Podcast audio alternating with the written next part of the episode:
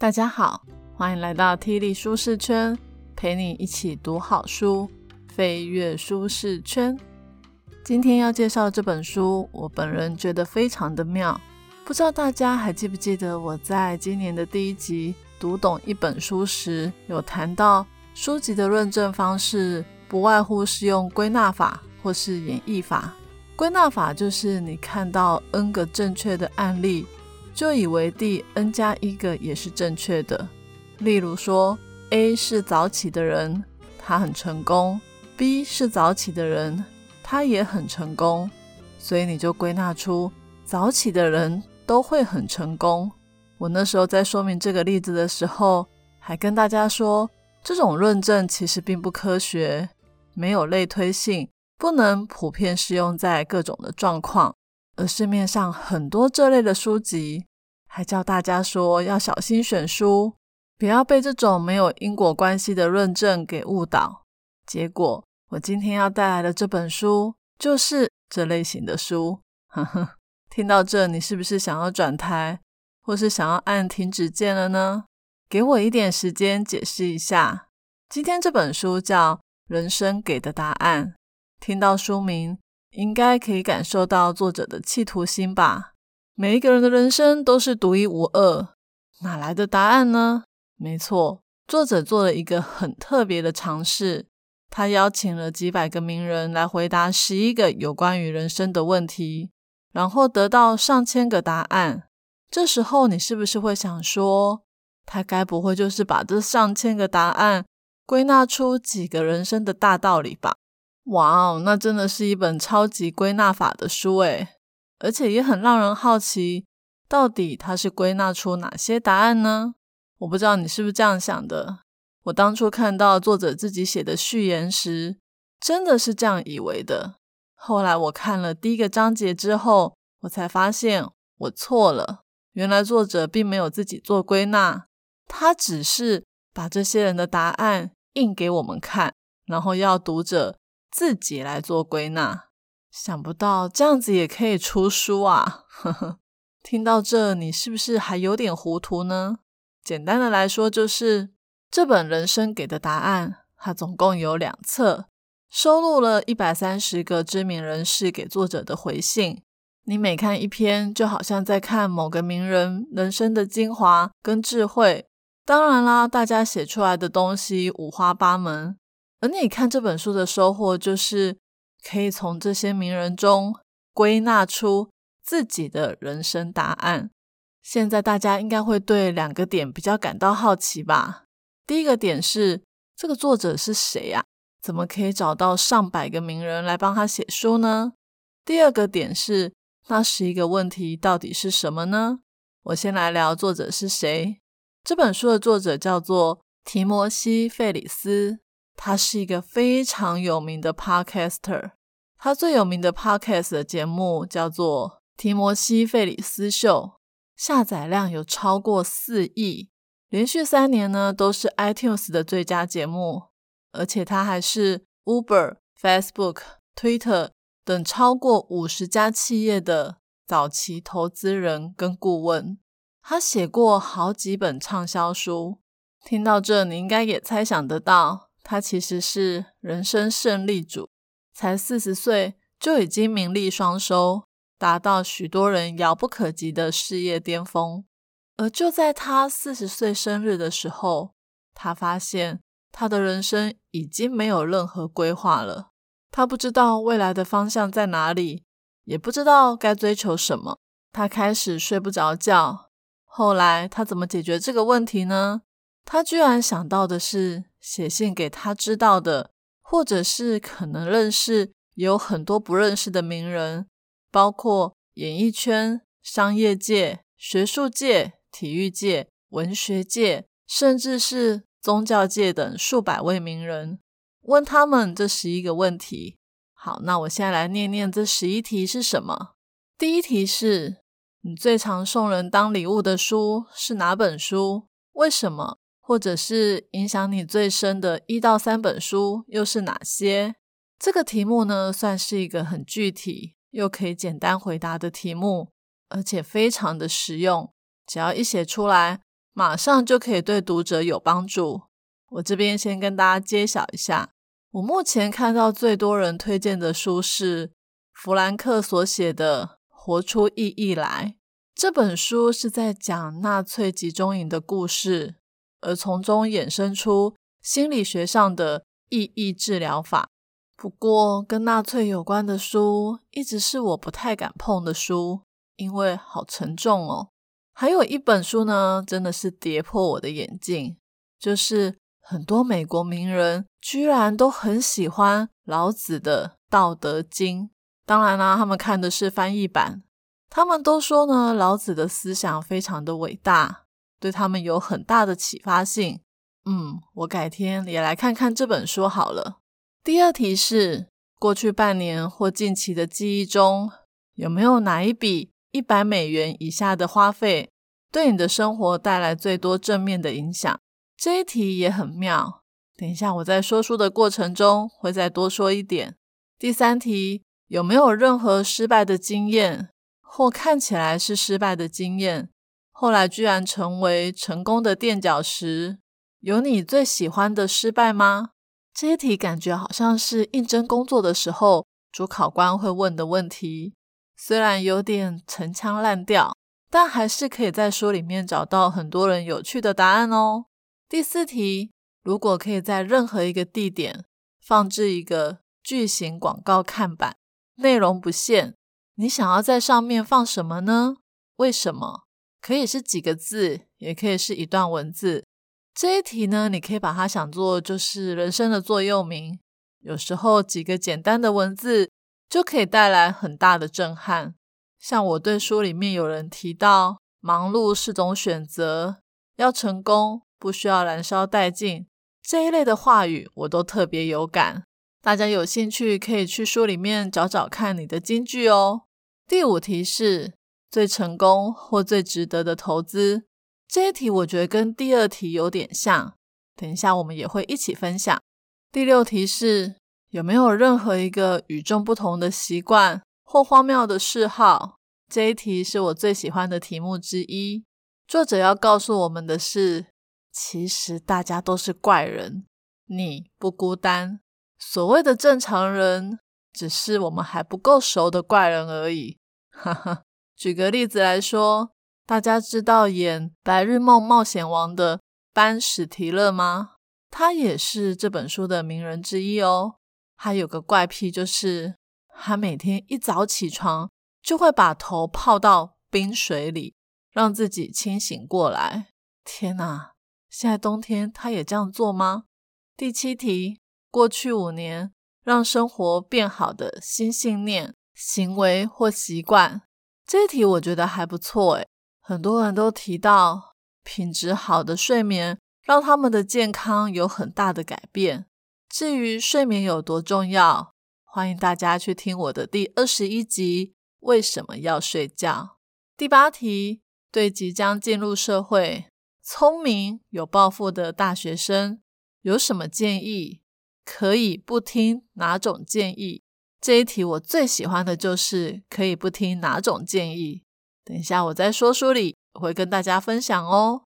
第九题，在专业领域中听过最糟的建议，这一题也很棒。我最喜欢的一个回答就是在写作领域上最糟糕的建议就是抓住读者的心。哈哈，很多人都跟我们说要抓住读者的心。但有一位知名的作家 Tim Urban 却说，作家要忠于自己，最后一定能创作出最棒、最原创的作品。而那千中选一喜欢你作品的人，也会找到你。我好喜欢这一段话哦。第十题：过去五年有什么事不再难以拒绝？像是让人分心的事物或邀约等等。你有什么新的领悟或方法？其实这一题的意思就是，你要怎么跟别人说不？说不的智慧真的是现代人非常需要锻炼的。我自己就很不会说不。等会我也会特别聊聊许多名人聪明的方式哦。最后一题，感到超载、无法专注或暂时失焦时，会怎么做？这一题应该也蛮多人会遇到的。倘若你现在在低潮的时候，或是找不到方法恢复时，可以翻这本书来看看哦。好，就这十一题，那我们就开始吧。本节 Podcast 将为你带来以下三个部分：一、CP 值高的花费或投资；二、给即将出社会的年轻人的建议，或可以不听哪些建议；三、如何对人说不。首先，第一部分想要来跟大家聊 CP 值高的花费或投资。这个部分我是结合第二题。一百元美金以下的花费对生活带来最多改变，以及第五题最成功的投资这两题的内容来跟大家分享。其实这两题我觉得有点像，都是在讲我们买了什么东西，或是投资了什么，而让生活有一些改变。第二题锁定在一百元美金以下的花费，比较像是短期的投资，短期的奖励。大家都知道，人生的路很长，偶尔买点小东西来帮助自己，可以让我们更有活力，更被激励。而第五题呢，就比较像是长期的投资，长期的获利。通常呢，可能是投资时间、金钱或是体力，来获得人生中更特别或更成功的经验。我们先来讲第二题。一百元美金以下高 CP 值的花费，其实这一题的答案真的是什么都有。但是我归纳出几个比较多人讲的，首先就是降噪耳机。我当初看到很多人写这个答案的时候，真的觉得现代人生活也太辛苦了吧？我们所处的世界存在着太多的声音，太多的杂音，太多的噪音。很多人也因为这样没有办法得到真正的宁静。有一个犹太教的首席拉比就有提到，信仰就是在嘈杂的环境中听到音乐。我突然也觉得我好需要这个东西哦，我好需要可以在嘈杂的环境中，让自己透过轻音乐静下来，在跟自己的内心对话。除了降噪耳机之外，有很多人提到。他们会买手链或是编织手环，上面刻着或是写着一些提醒他们人生态度的句子。我觉得这个小钱的投资也是很划算诶。我想应该有很多人都希望在新的一年里，人生有一些不一样的改变。但是我们可能很常受限于过去习惯的影响，没有办法一下子就改掉旧习惯。而去创造一个新的行为模式，但是如果呢，我们可以用一个手环来提醒自己，好像也是个不错的方式。就像我过去因为长时间在电脑前面久坐，害我都有坐骨神经痛、滑鼠手、偏头痛的问题，那我就可以买个手链或手环，上面刻着“起来走走”这四个字，这样子，当我在打字的时候。就会提醒我要动一动了。那第五题里面，长期的 CP 值比较高的投资又有哪些呢？在这一块，大部分的名人谈的都是某一种学习或是时间的投入。有一本书叫《安静就是力量》，这本书的作者舒山·坎恩本来呢是一个律师。后来呢，因为他没有当上律师事务所的合伙人之后，他的人生陷入了一个低谷。结果呢，他居然想起来，原来他一直都想要当个作家，然后他就开始写作了。他花了两年的时间在写《安静就是力量》这本书，这两年就是他的投资，很长吧？后来呢，他去出版社交了初稿。没想到编辑根本就觉得这本书惨不忍睹，最后还跟他说：“慢慢来，我们从头来过，把这本书写好。”哇！如果是我，一定深受打击。花了两年的时间写书，居然要重来。但是 Susan 可不一样，他说他很兴奋的离开编辑的办公室。他完全同意编辑的意见，他知道自己可能要花很多年的时间才能写出好的作品，他很高兴编辑愿意给他时间写出好书。最后，他花了七年的时间才完成。苏珊说：“如果当初那位编辑随随便便就帮他出书，那这本《安静就是力量》就不会这么红了。”而在这一本《人生给的答案》中，不止苏珊提到写作的这个投资，还有好几个人都认为写作的长时间投资真的是值得的。这门功夫呢，可以让我们学习如何精准的传达我们的故事与理念，散播我们的影响力哦。除了写作之外，还有很多对人生或健康很有帮助的投资，欢迎大家可以买书来看，说不定会找到几个对现在的你很值得的投资哦。接着第二部分，我们来聊第八题：对即将进入社会的年轻人。有什么建议？可以不听哪种建议？这一题我发现几乎每个名人都会回答。其实是这样的：虽然作者发了十一题的题目给上百位名人，但是大家并不会每一题都回答，会选择性的回答。而这一题给将进入社会年轻人的建议，我发现是最多人会回答的一题。而且这一题也是我本身非常有兴趣的一题，因为他不只会问给了什么建议，还告诉年轻人你可以不听哪种建议。我觉得这一题很妙的就是，名人之间的答案会互相矛盾、互相冲突哦。举个例子来说好了，不知道大家觉得刚出社会的年轻人应该要追求自己的热情重要？还是要做自己擅长的工作好呢？当然，最好的状况就是你的专长刚好就是你的热情，这样子两全其美。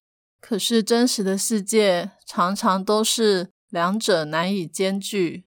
像有人非常喜欢画画，但是他在学校学的专业跟画画没有关系。如果他毕业之后选了画画，也就是他的热情。那这个时候呢，可能会因为他还没有这么会画，就必须要过着没有办法养活自己的生活。相反的，如果他选的是自己擅长的，假设是去企业当个上班族好了，虽然薪水够花，但心里总是会觉得很空虚。每天八小时做的工作，完全没有办法激发他的热情。哇哦，这真的很两难呢。那我们来听听这本书的名人怎么说好了。有一个美国的喜剧演员 Joel 说：“不要只为了钱或符合别人的期待而去工作。刚开始可能还没有什么问题，等到四十几岁就会累积很多不满。一定要去追求那一个或那一些已经升值在你心中的梦想。”还有一个金融作家说。坚持比天分更重要。每科都拿 A 的学生，也比不上坐在隔壁成绩拿 B 却充满热情的学生。还有一位棋王，也是武术冠军，Josh 说：“做你热爱的事情，用你热爱的方式去做，而且把全副的身心都投注在过程中的每一分每一秒。”哇，听了这几位名人说的话，是不是都让你热血沸腾了起来呢？那我们再来听听另外一派的人的说法。有一个医学教授路易斯说：“尽量去找你擅长的，而且有空间发挥创意的职业。如果一份工作对你而言不需要花费太多的努力就可以上手，你就有更多的时间享受人生，在竞争中胜出。”相反的，如果必须花很大量的时间才能跟别人表现的差不多，你很快就会精疲力尽，失去人生的乐趣。这个是不是就像我刚刚举的例子？画画是热情，上班是专长。这个教授就是说，你不要去画画，因为会花太多的心力才能赶上别人，这样子会让你失去人生的乐趣。好。不止他一个人这样认为哦。有一位杂志创办人 Kevin 说：“不要寻找自己的热情，要去专精某项其他人重视的能力、兴趣或知识。这项专精最初是什么形式存在，几乎完全不重要。你不用喜欢，只要擅长就可以。一旦成为了领域的专家，就可以获得新的机会。”可以脱离不想要做的工作，做自己享受的工作。如果你不断的在这个领域深入专精，终究会找到你的热情所在。意思就是，热情不重要，一个能力擅长了之后，你就会喜欢了。不知道大家对于这样的说法觉得如何呢？其实，这个选热情或是选专长的问题。也深深困扰了我非常久，因为我就是那种我喜欢的东西我不擅长，我擅长的东西我又没有热情的人。过去有好几年的时间，我其实是站在梦想派、热情派的那一端，因为我深刻的感受到，虽然我现在正在做我擅长的事，就是在企业上班，但是我的心里一直觉得很空虚。总觉得人生应该要勇敢的去追梦，而我也有尝试着去做做看，但是因为要养家活口，所以也不敢真的放手一搏，把工作辞掉，专心的去追梦。不知道大家是不是也有过这样的挣扎呢？可是你说能力派就是做自己擅长的那一派，有错吗？我觉得好像也没错。因为有时候我在工作上表现得很出色，会得到老板的肯定，也可以去帮助到我的同事，这种感觉也让我觉得蛮享受的，是可以弥补一些没有办法全心去追梦的成就感。在看了这本书之后，我发现这个世上真的是很多事情都没有标准答案，每个人都有他的人生经历，有的人全心追梦后成功了。所以他就会跟你说，虽然一开始很辛苦，但只要你撑过去，梦想就会成真。而有的人呢，刚好相反，他们曾经追梦不成功，反而在自己的专长领域里面找到归属感。所以他会跟你说，梦想不重要，做自己擅长的，人生会比较快乐。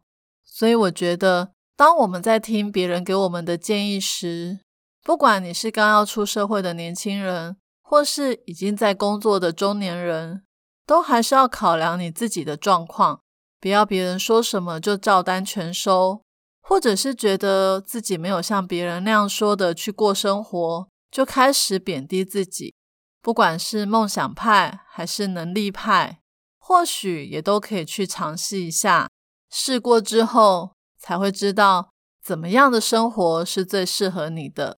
在这一题给年轻人的建议中，除了梦想派跟能力派有些观点的冲突之外，其他还有很多好的建议是普遍适用的。像是有好几个名人都说要有礼貌，不知道大家知不知道艾希顿·库奇就是那个有跟戴米·摩尔交往过、演《蝴蝶效应》的那个男主角。他不只是演员，也是创业家哦。他在这本书里面就提到，他建议年轻人要有礼貌、守时，然后超拼命努力，直到你优秀到可以讲真话，可以小迟到，可以放长假。但就算到那个时候，还是要记得有礼貌。呵呵，很幽默。还有一位管理大师叫 Tom Peters，他认为好礼貌会在重要的时刻。有决定性的影响。假设大家都很聪明，也都很努力工作，但做一个文明、有礼、善良的人，才是事业成功以及个人成就的关键。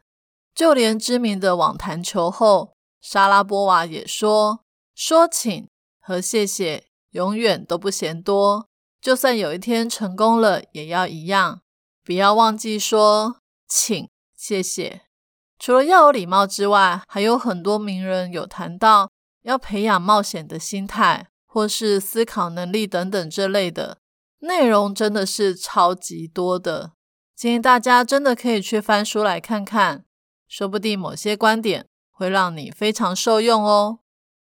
最后一个要跟大家分享的是第十题，题目是：过去五年有什么事不再难以拒绝？有什么新的领悟或方法？其实这一题的意思就是要怎么跟别人说不。这本书的作者深刻的体会到，现代的人都不太会说不，所以常常把自己搞得很忙，忙到昏天暗地后，还是觉得一事无成。所以他特别跟这些名人请教这一题。大家应该可以想象，成为名人的人，应该会比我们这些小老百姓多更多的邀约活动。如果他们还不会说不的话，那应该很难舒服的过日子吧？在这个部分呢，有很多名人跟大家分享他们怎么判断哪些事应该要说不，还有他们都是怎么说不的哦。有一个作家叫做 Tim Urban，他会用两个方式来判断哪些事该说不。第一个叫做墓志铭考验，墓志铭就是会在墓碑上刻上的字。在台湾比较不流行，但外国人很常这么做。这位 T 呢就说，当他碰到一个新的工作机会时，他会问自己：如果我的墓志铭上写了任何跟这份工作相关的事，我会开心吗？如果答案是不会，就表示这个工作机会对他来说没有这么重要。我觉得这个墓志铭考验，你可以想象是在你的告别式上。人家如果提起你做过这个工作，你会开心吗？我只能说，这个判断也太严肃了吧。不止墓志铭考验，这个听 Urban 说，他如果要判断要不要参加某个社交活动时，他用的是临终考验，意思就是当你快要挂的时候，你会不会后悔自己没有做过这件事？像是绝对不会有人说。他自己很后悔没有在办公室里面多工作几天。正常来说，在临终前，我们的思考会更加的清晰谨慎。所以，如果你要确定自己是否要花时间在对的人身上，就问自己：这个人是我在临终前会想要见到的人吗？我跟他共度的时光足够吗？品质够好吗？如果那个人是你快挂掉的时候不会想起的人，那就勇敢拒绝跟他的约会吧，很酷诶。除此之外呢，还有另外一个方式，我也觉得很特别。有一个天使投资人 Esther，他说，当有工作来邀约的时候，他会问自己：如果这个活动就在下礼拜二，我会答应吗？而另外有一位杂志创办人 Kevin 也说。当他决定要不要接受邀约时，他通常会假设隔天就要去赴约。为什么他们都会这么做呢？其实是这样的：我们很容易就会答应几周或是几个月以后的事情，因为行事历看起来还很空。但是如果要我们答应的是隔天或是下礼拜二就要做的事情，就会非常的困难。在这么困难的情况之下，如果你还是很想去，就表示这个活动真的是非常的必要，或是你非常的热爱，那就去做吧。相反的，如果你已经假设这个活动就在隔天，而你完全提不起劲，或是很想拒绝，那就表示你也不需要在几个月后去做这一件无关紧要，或是你根本就不喜欢的事。我觉得这个方法很实用诶，就像是如果有人邀请你两个月后去参加一个研讨会或是演讲好了，你心想好吧，反正那时候没事就答应了。但如果是这样的话，就表示你根本没有真心的去评估这件事情值不值得做。所以虽然活动是两个月后，但你应该要想说，这个活动明天就要去了。你会拒绝吗？因为你身上已经有一堆行程，你会不会为了这个活动排除万难呢？如果会的话，那就答应这个两个月后的活动吧。如果不会，那就勇敢拒绝吧。要判断是否要拒绝，从这些名人的方法来说，听起来好像已经没有这么困难了。但是拒绝的话要怎么说出口呢？这个才是伟大的艺术吧。之前我有提到，这本书是作者写信给上百个名人，请他们回答十一个问题。虽然有一百多个人回复，但是其实也有超过一半以上的名人是拒绝了。这些人写信拒绝作者时，也充分的展现了拒绝的艺术。作者呢，还在书里面列了三篇他觉得写的非常棒的拒绝信。我来念其中一篇的几句给大家听。有个插画家在拒绝信上写着：“费里斯，我非常尊敬你和你的工作，能够获邀我也深感荣幸。拒绝你真的是我最愚蠢的决定，但是我还是必须要说谢谢。我必须婉拒，等这本书出版时，我一定十分的懊悔。”大家有没有觉得这个说话方式很高明？诶一开始非常的有礼貌，然后又很幽默，让收到信的人也会觉得很受到尊重，又可以开怀一笑。今天的说书就说到这，最后来讲一下看完这本书的感想。就像作者提摩西·费里斯在书中有谈到，这本书好玩的是，某些人不喜欢的几篇。